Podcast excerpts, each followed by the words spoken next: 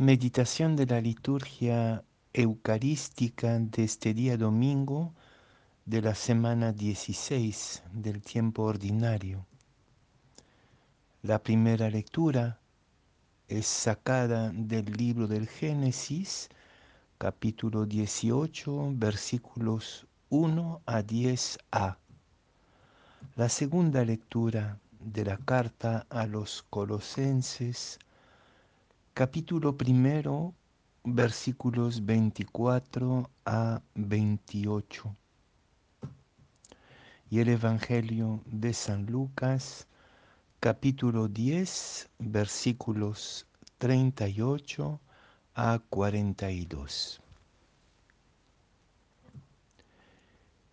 En aquel tiempo entró Jesús en una aldea y una mujer llamada Marta lo recibió en su casa.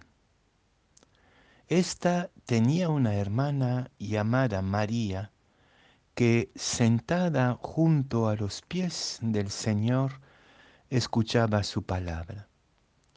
Marta, en cambio, andaba muy afanada con los muchos servicios, hasta que acercándose dijo, Señor, ¿no te importa que mi hermana me haya dejado sola para servir? Dile que me eche una mano. Respondiendo le dijo el Señor, Marta, Marta, andas inquieta y preocupada con muchas cosas. Solo una es necesaria. María, pues, ha escogido la parte mejor y no le será quitada.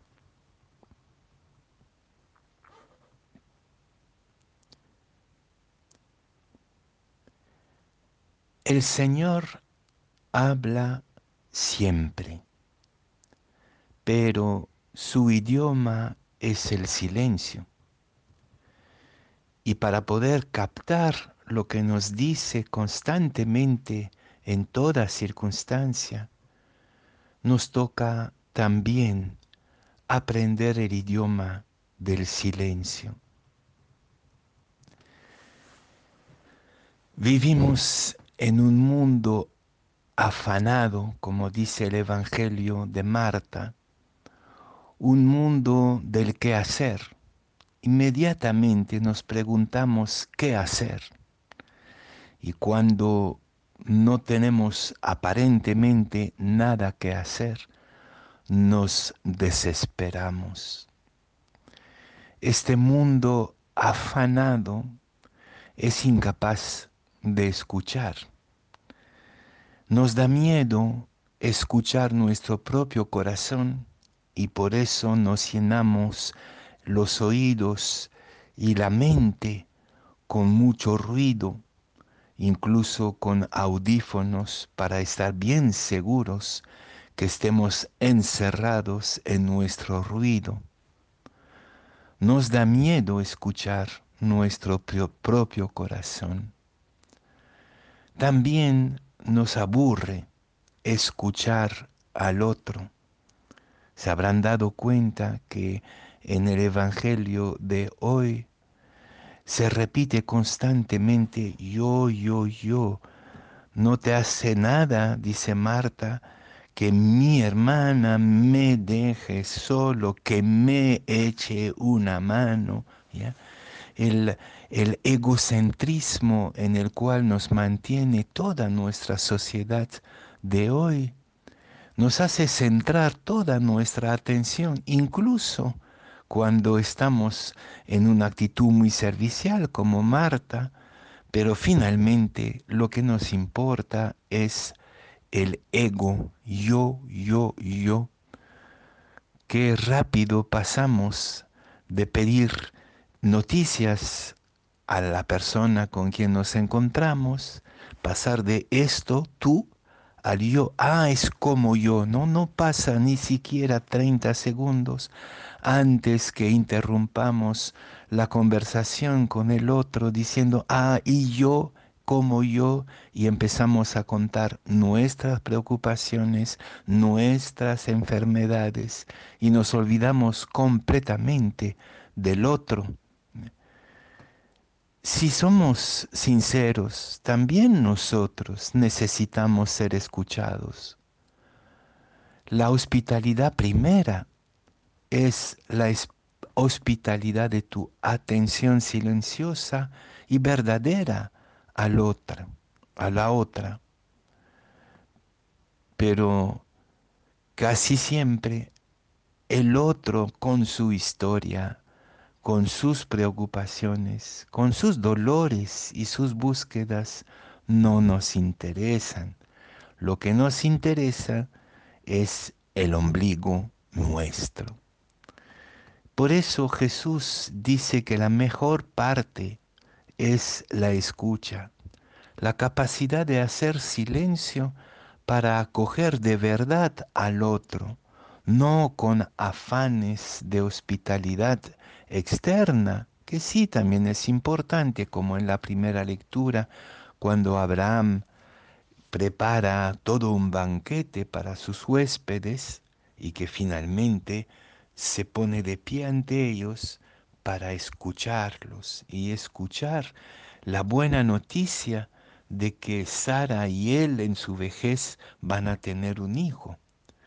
Si hubiera pasado el tiempo afanado como Marta y eh, simplemente buscando satisfacer las necesidades inmediatas de sus huéspedes, no hubiera escuchado la buena noticia. Para nosotros, este reaprender el idioma del silencio de Dios es algo fundamental e urgente. Si no, vamos a andar como ovejas sin pastor, pensando que Dios no está, cuando está hablando siempre. Pero quisiera concluir esta meditación volviendo a la audacia de María.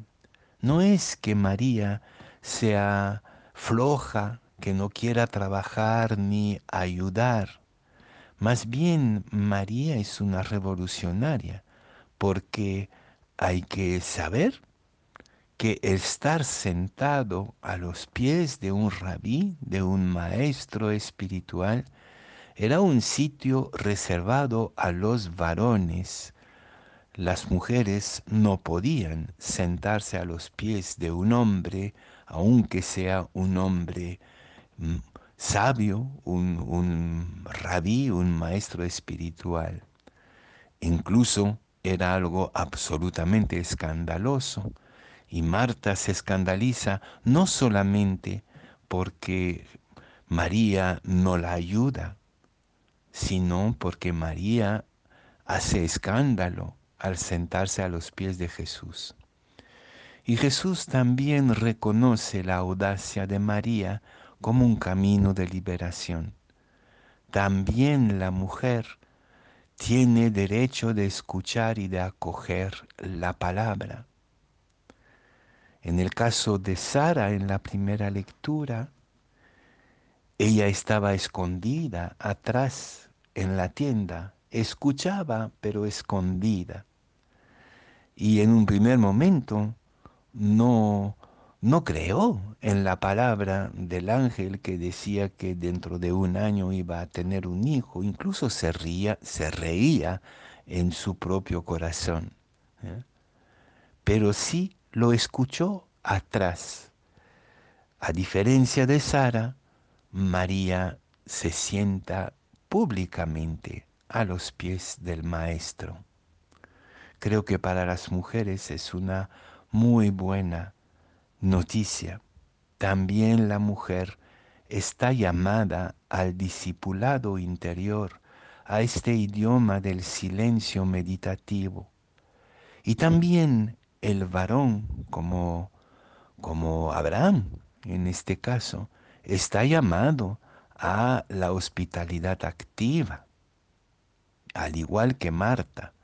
No es reservado a los varones estar sentado, fumando y tomando cerveza para, para, hablar entre ellos mientras las mujeres están en la cocina afanándose. También los varones están llamando a la hospitalidad activa, pero la hospitalidad más urgente en nuestro mundo es la capacidad de vaciarse de sí mismo para dejar entrar el misterio del otro, la palabra del otro, lo que el otro confusamente quiere expresar y muchas veces no logra expresar.